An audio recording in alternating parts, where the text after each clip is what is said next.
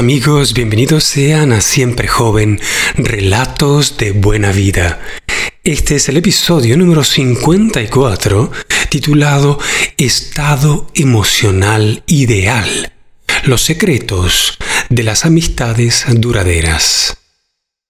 Auspicia este programa Siempre Joven Global, servicios y entrenamientos para nuestra calidad de vida www.siemprejoven.global. Bienvenidos a esta nueva edición de Siempre Joven y en continuación de nuestra serie sobre los estados ideales, venimos trabajando bastante a lo largo y a lo ancho de los distintos programas de nuestra casa podcastera en tecnologías de creatividad, desde distintas áreas, desde distintos puntos de vista. Este tema nos está dando trabajo en sentido positivo porque hay una gran cantidad de cambios que se están dando en nuestras vidas, en nuestras familias, en nuestras comunidades, en nuestra sociedad, trascendiendo naciones, culturas y puntos geográficos de manera contundente. Pareciera ser que ya lo que llevamos de este año contara mucho más de los últimos dos años y con eso ya quiero decir más que la última década toda junta. ¿Por qué tantos cambios? ¿Por qué tan rápido? ¿Y por qué está cambiando la importancia de los principios y valores?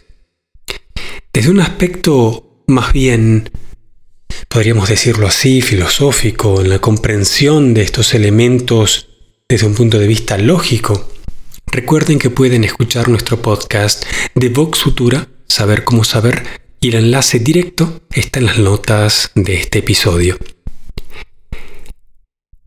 Si pensamos en la emoción, que obviamente nos gusta definir como esa energía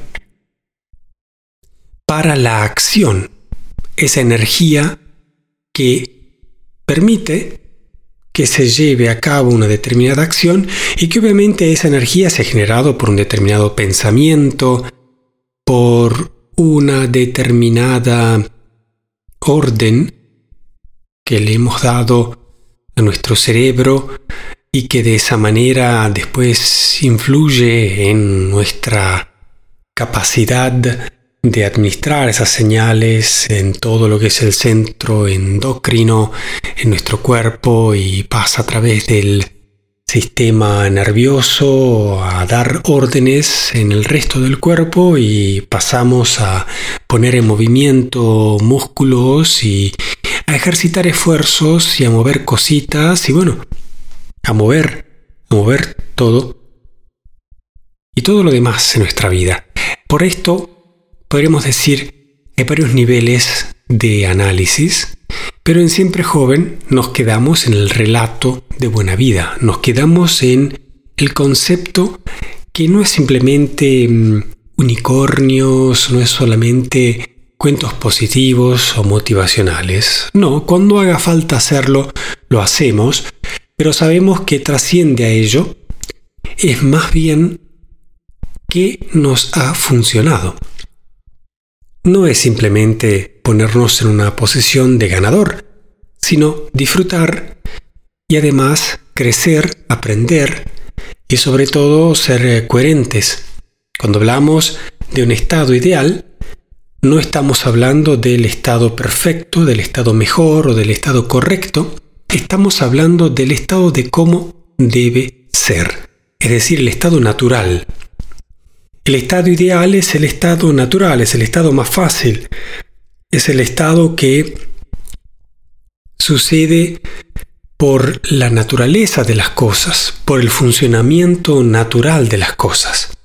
Es decir, si uno ha tenido una pérdida, la emoción natural es el llanto, la tristeza, eh, de alguna manera la sensación de querer traer otra vez eso que se ha perdido, ese vacío que ha quedado, se trata de compensar esa energía que se ha ido em, y esa expresión emocional, obviamente es bastante conocida y va a ser natural.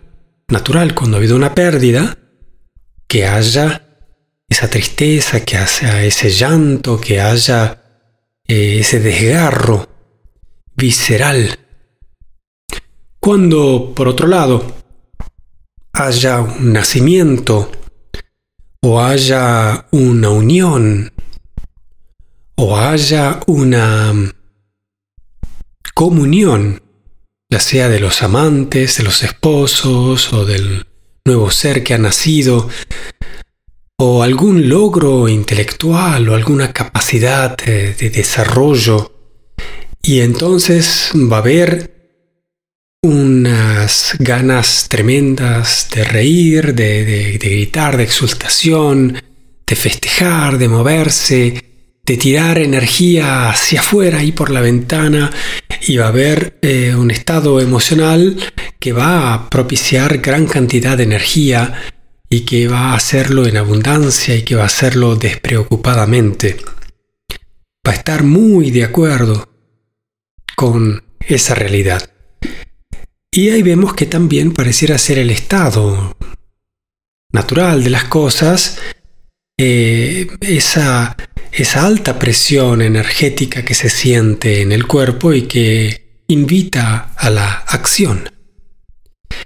Bueno, podríamos decir entonces que la emoción sería esa energía que necesitamos para la acción.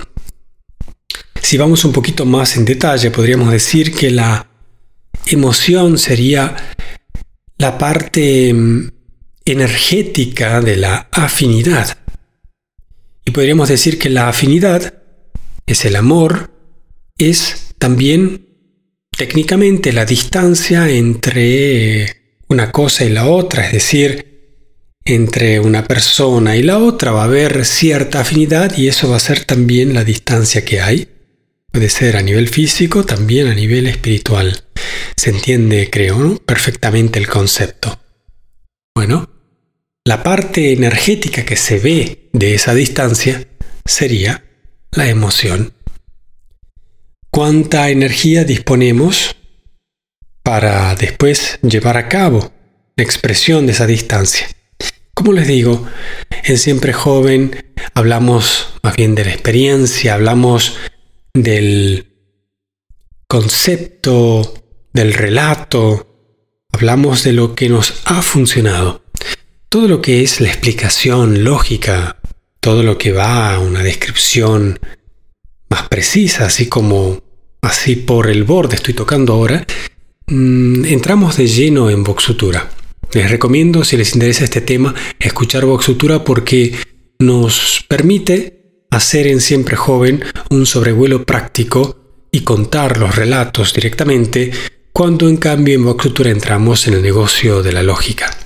Así que, una vez más, aquí también la termino con la propaganda, pero más que nada es una recomendación de corazón por los valiosos conceptos y los valiosos em, análisis que se llevan a cabo en, ese podcast y que han enriquecido obviamente la temática también de lo que hacemos en Siempre Joven. Así que desde aquí también muchas gracias a la producción de Vox Futura.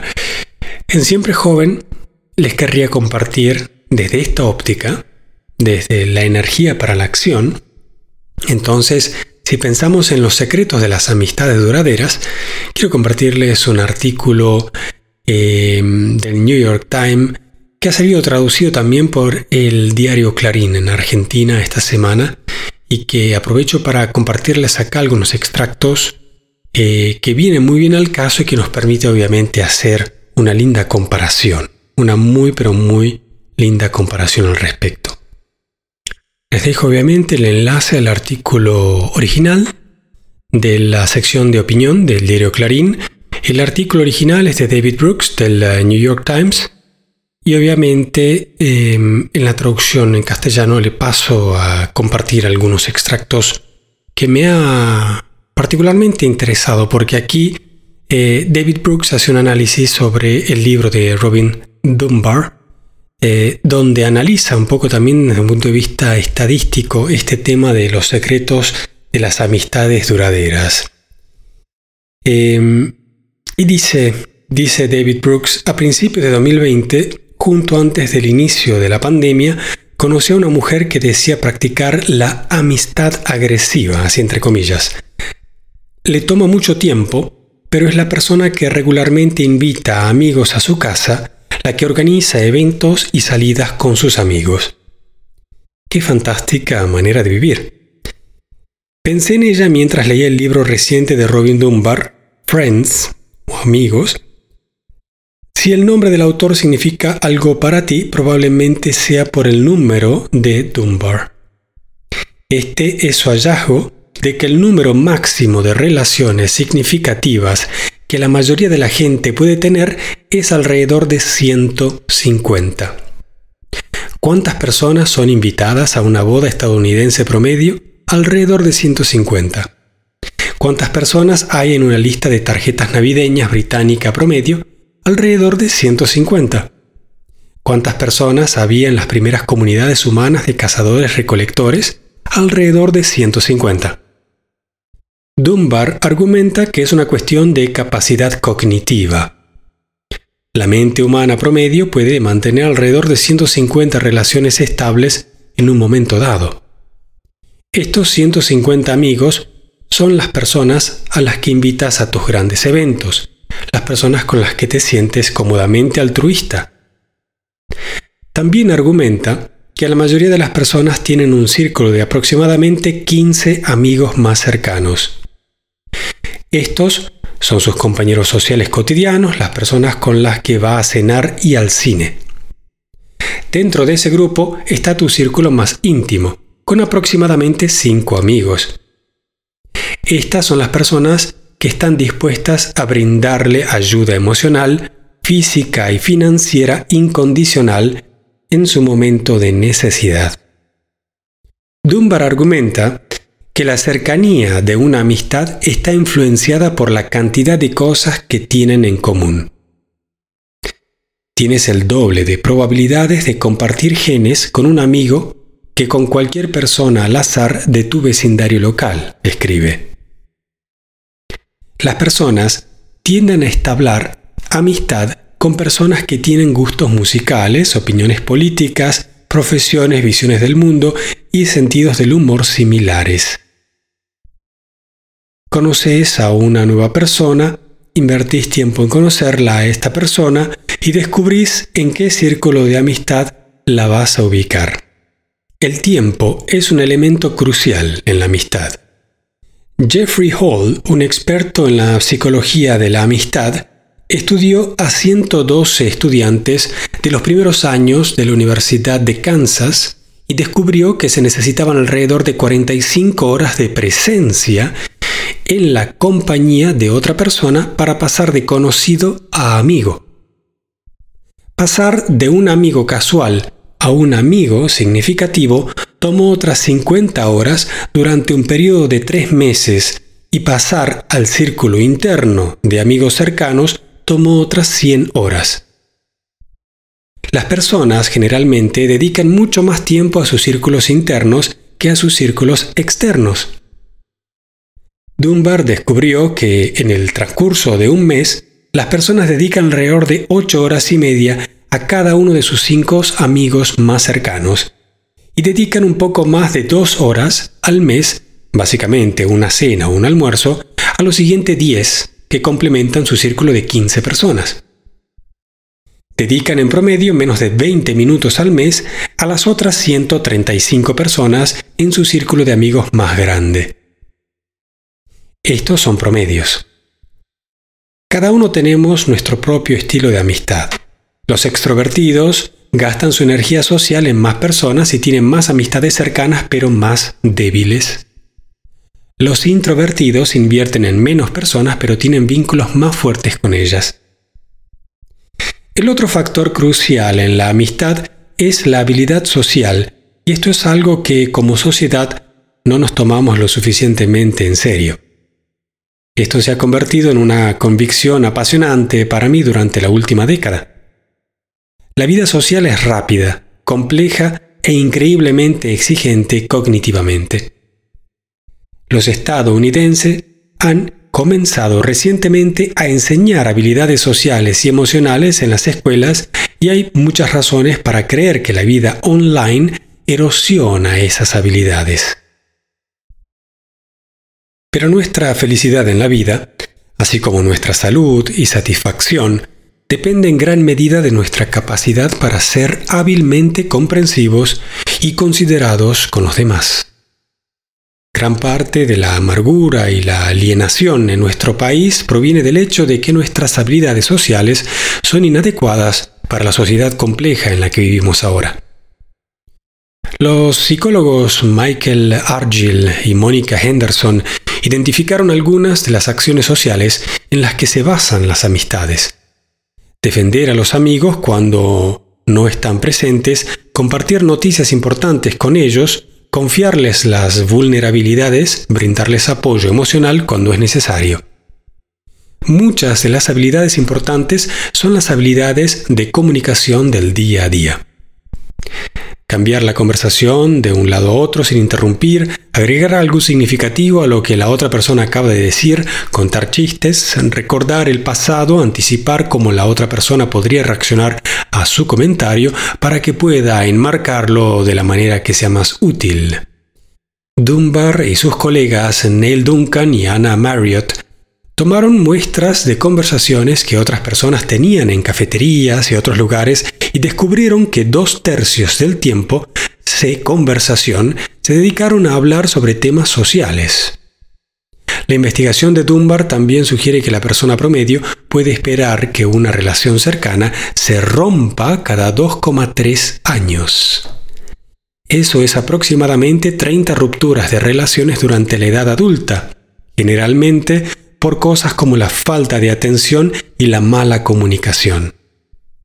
El trabajo de Dunbar me parece fascinante, aunque, como gran parte de las ciencias sociales, se centra en lo que se puede cuantificar entre poblaciones, por lo que pasa por alto lo que es particular y único en cada amistad.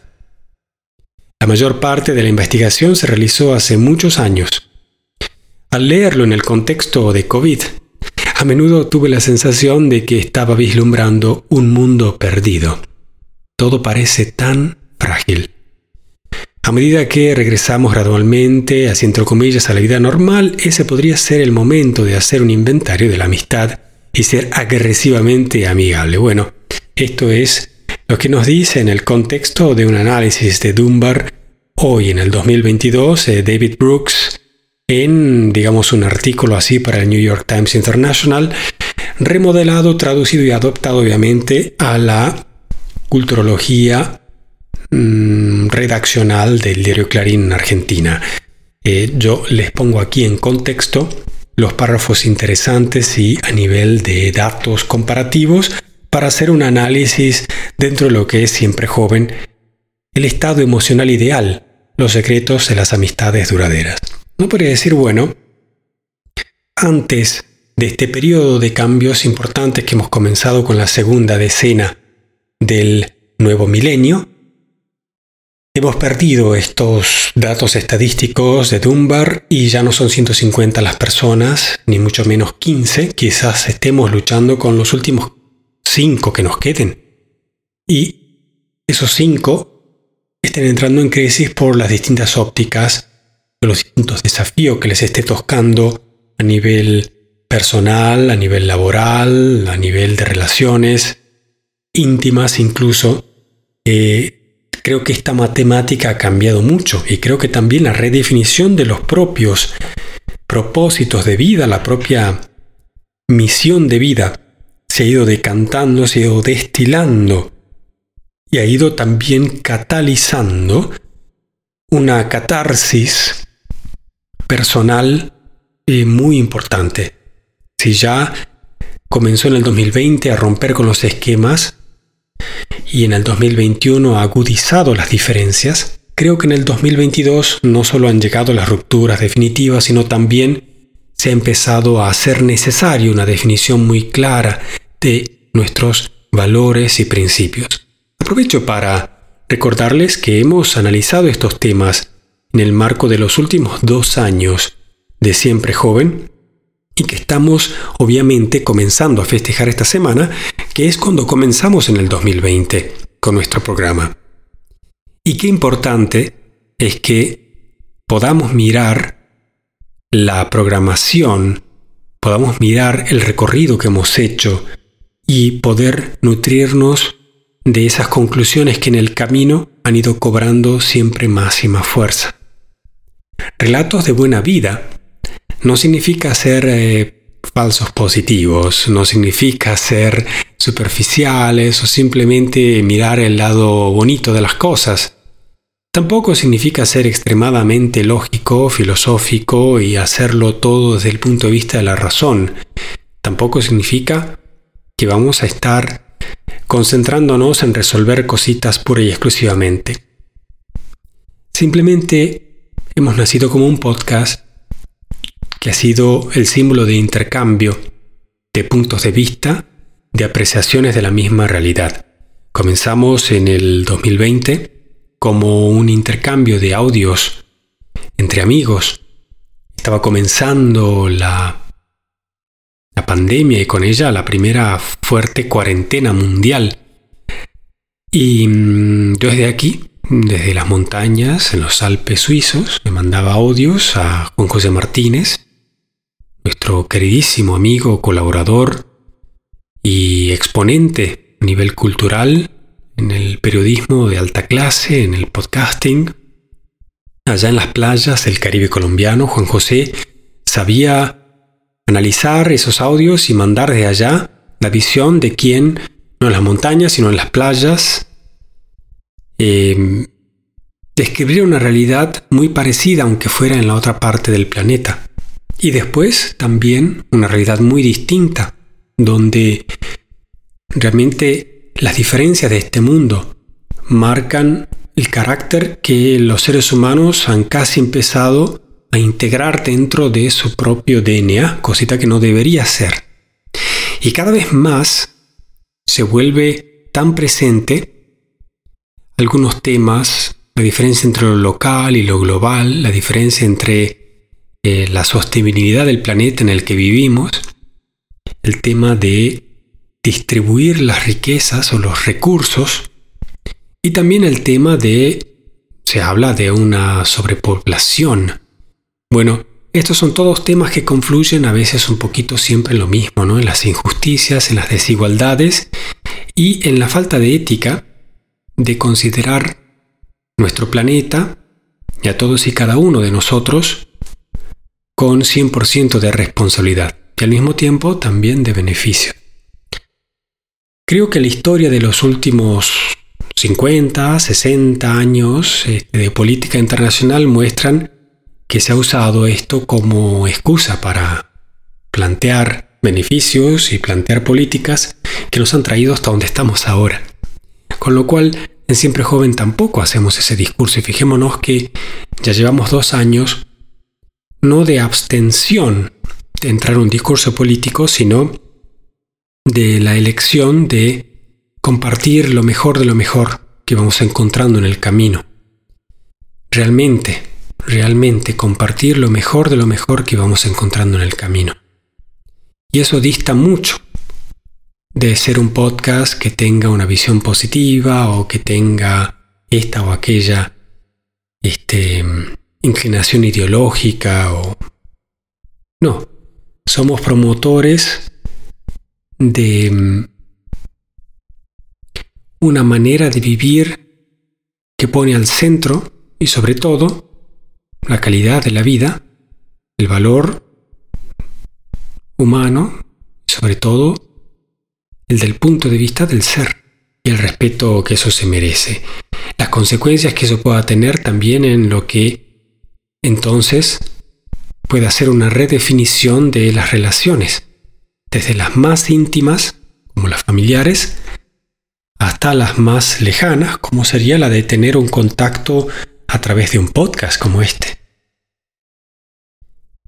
Yo personalmente puedo testificar de la experiencia personal de haber comenzado a escuchar podcast, de haber sentido un profundo mm, acuerdo de haberme sentido de alguna manera identificado, de haber sentido que el podcaster estaba tocando una vértebra de mi ser. Y entonces pasar a, a comentar en Twitter, por ejemplo, estoy hablando por ejemplo hace más de 15 años, este, y bueno, y después con el tiempo decidirme a grabar mis opiniones y a ponerlo en forma de podcast disponible para, para todo el mundo. Y luego pasar a formar este, una pequeña comunidad en Facebook o en WhatsApp o por el medio que fuera. Pero he ido conociendo a la gente a la que yo escuchaba y he ido conociendo también a los oyentes de mis programas. Y de repente han nacido amistades han nacido realmente conexiones muy fuertes, a pesar de que no ha habido jamás un encuentro físico, a pesar de que nunca nos hemos visto en persona con muchas de estas amistades que han nacido así. ¿Y qué es lo que ha habido de distinto respecto a las otras amistades que he conocido en persona y que después nos hemos vuelto amigos o más cercanos y que a través del podcast ha habido un modo muy auténtico de exponerse, un modo muy personal de comunicar, que a veces en el contexto de las relaciones humanas no es posible porque hay mucho de por medio que distrae. Uno tiene que ponerse de acuerdo en el contexto, si es una cita, si es un encuentro social, hasta que llega el momento de hablar y comunicar las ideas más personales, uno quizás no ha logrado sortear todas esas etapas que con el podcasting no hacen falta. En el podcasting uno puede hablar de lo que realmente siente y lo hace con una secuencia concreta y eso permite que haya mucho orden, no solo en las ideas, sino también en la manera en la que se comunica. Yo creo que desde ese punto de vista el podcasting fue, es y seguirá siendo un medio único, no va a ser jamás un medio muy popular, pero sí en estos tiempos especialmente puede volverse crucial. Desde esta perspectiva, yo solo puedo que agradecer. Agradecerles a todos los que me han acompañado en este camino. Agradecerles a todos ustedes que escuchan y que hacen siempre joven.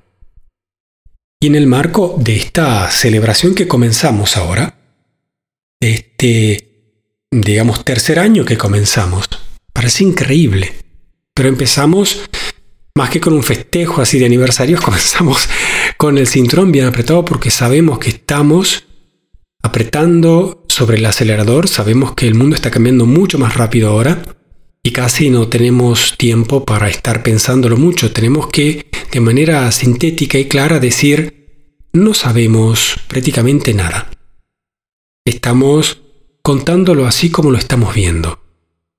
Si hablamos de un estado emocional ideal, es el estado natural de las cosas. Si uno tenido una pérdida, llora. Si uno ha tenido un triunfo, una ganancia, ríe, festeja. Así de simple. Y toda la escala de gradientes que hay en el medio. Pero los secretos de las amistades duraderas, hace un par de años, no es lo mismo que ha sido durante estos últimos dos años y mucho menos lo que es hoy. ¿Qué significa eso para nuestra vida? Bueno, yo no lo sé, pero quiero, en primer lugar, comenzar agradeciendo.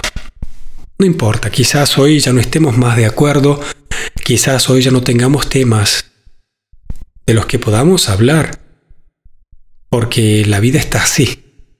No puedo darles todas las respuestas, pero sí quiero darles las gracias. Y quiero hacerles saber que estoy. Y que en este podcast también están ustedes. Que pueden escribirnos. Todos nuestros contactos están disponibles en las notas del podcast. Nos encuentran obviamente en Facebook como Siempre Joven Global.